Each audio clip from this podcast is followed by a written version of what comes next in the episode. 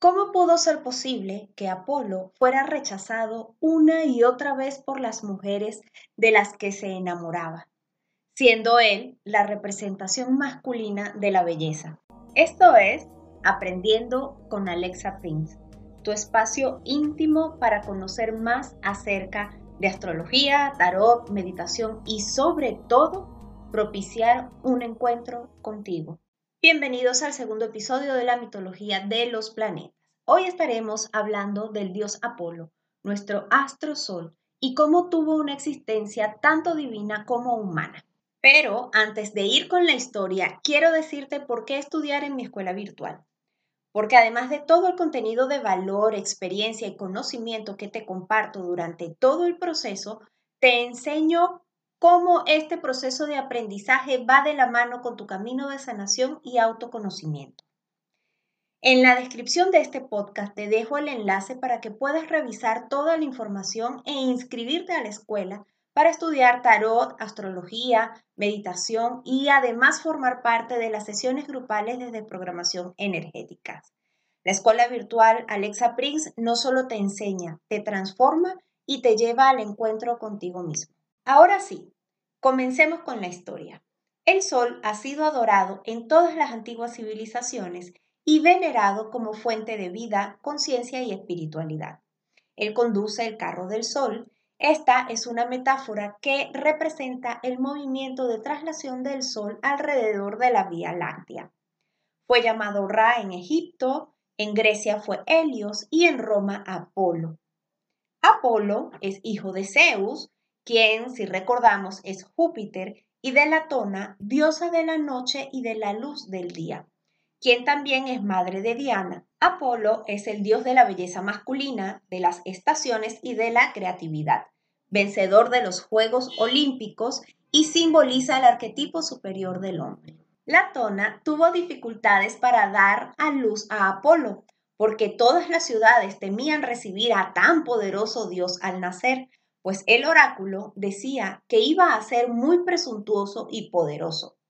Aquí vemos el símbolo de que no todos los pueblos están dispuestos a vivir de acuerdo a la verdad del sol. La isla de Delos accedió por fin a recibirle, pero solo con la condición de que en esa tierra Apolo levantara un poderoso templo para su oráculo. Apolo nació mientras los cisnes daban siete vueltas a Delos y cantaban.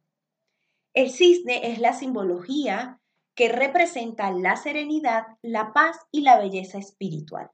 Apolos fue alimentado con néctar y ambrosía. Al poco de nacer, mató al dragón serpiente Pitón, símbolo de la oscuridad del invierno. Apolo pretendía a la diosa Estía, pero ésta lo rechazó por lo que Apolo no se desposó nunca, pero tuvo numerosas uniones con mortales y numerosísimas descendientes.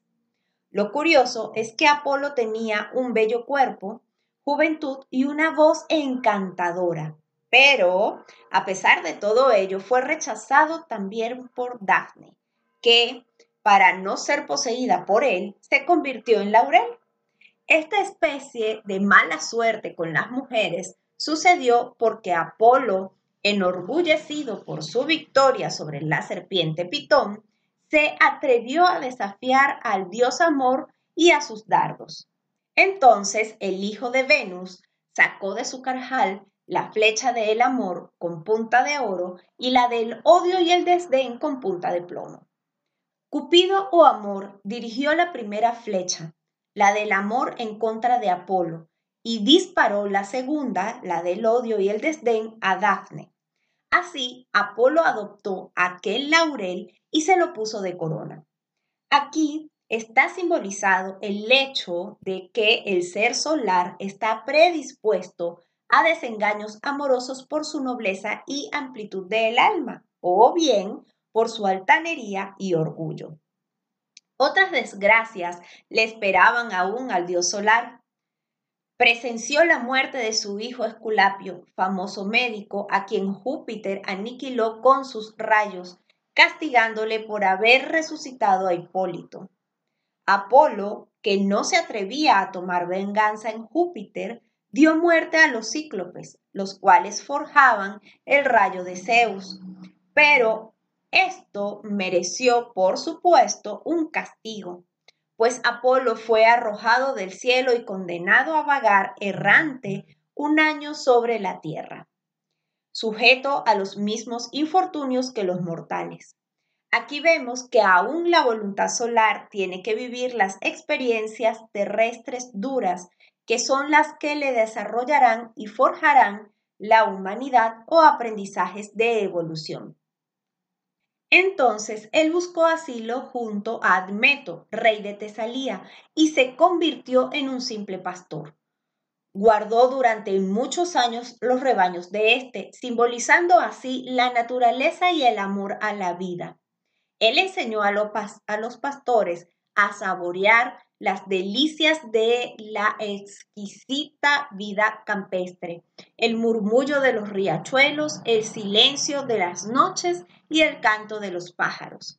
En otra ocasión, el sátiro Marcias, noble flautista, desafió a Apolo, pero este último superó al primero con el maravilloso sonido de su flauta. Aquí la crueldad de Apolo empeñó su gloria, pues luego de vencer a Marcias lo desoyó vivo. En esto se representan las cualidades solares maléficas de la altanería, la locura por el poder y el despotismo. Después de su destierro, Apolo fue llamado de nuevo al Olimpo, aunque nunca dejó de darse algunas escapaditas para visitar a sus amigos mortales. Peatón, hijo de Apolo y Clímene, tuvo un día un altercado con un compañero suyo, quien le ofendió diciéndole que él no era hijo del sol. Faetón logró convencer a su padre para que le dejara un solo día conducir el carro del sol, para demostrar a su amigo quién era él. A lo que Apolo respondió en primera instancia con una negativa. Pero como Faetón era obstinado y esta actitud aumentaba cada vez más, Apolo enganchó los cuatro corceles blancos al carro del sol y orientó a su hijo diciéndole, En tu vuelo no seas excesivamente tímido o demasiado audaz. Evita llegar al cielo o descender hasta la tierra. Sigue un camino equidistante, el único que te conviene.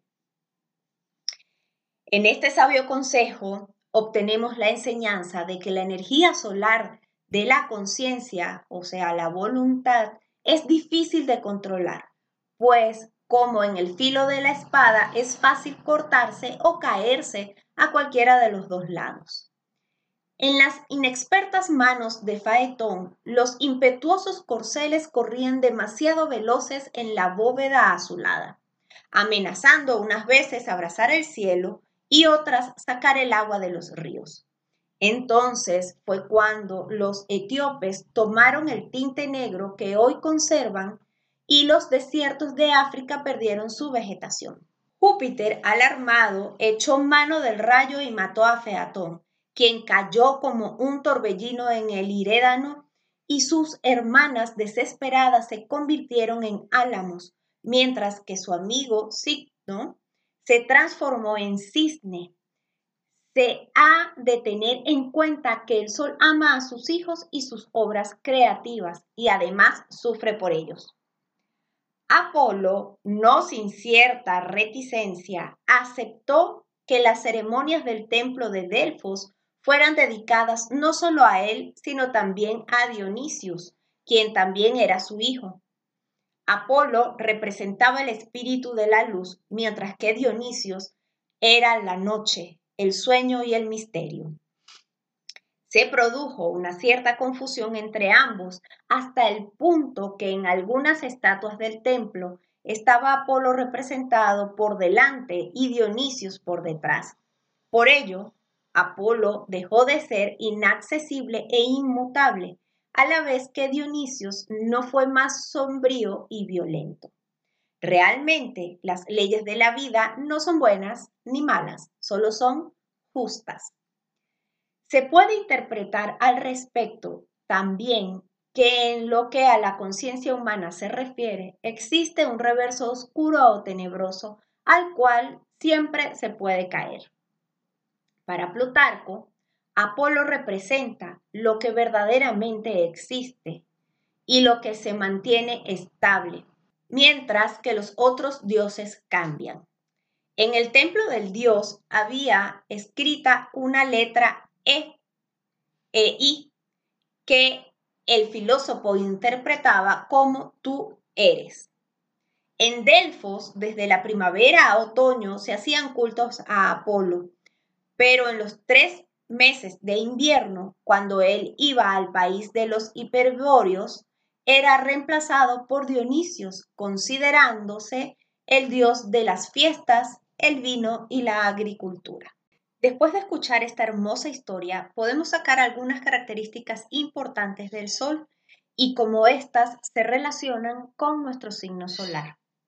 La descripción de nuestra naturaleza interna, de nuestra autenticidad y nobleza son las más resaltantes y éstas se verán moldeadas por el signo zodiacal bajo el cual nacemos. ¿Cómo puedes relacionar toda esta historia contigo, con tu signo solar y tu manera de ser? En el tarot existen dos cartas regidas por el sol. Estas son la fuerza del signo de Leo y el propio sol.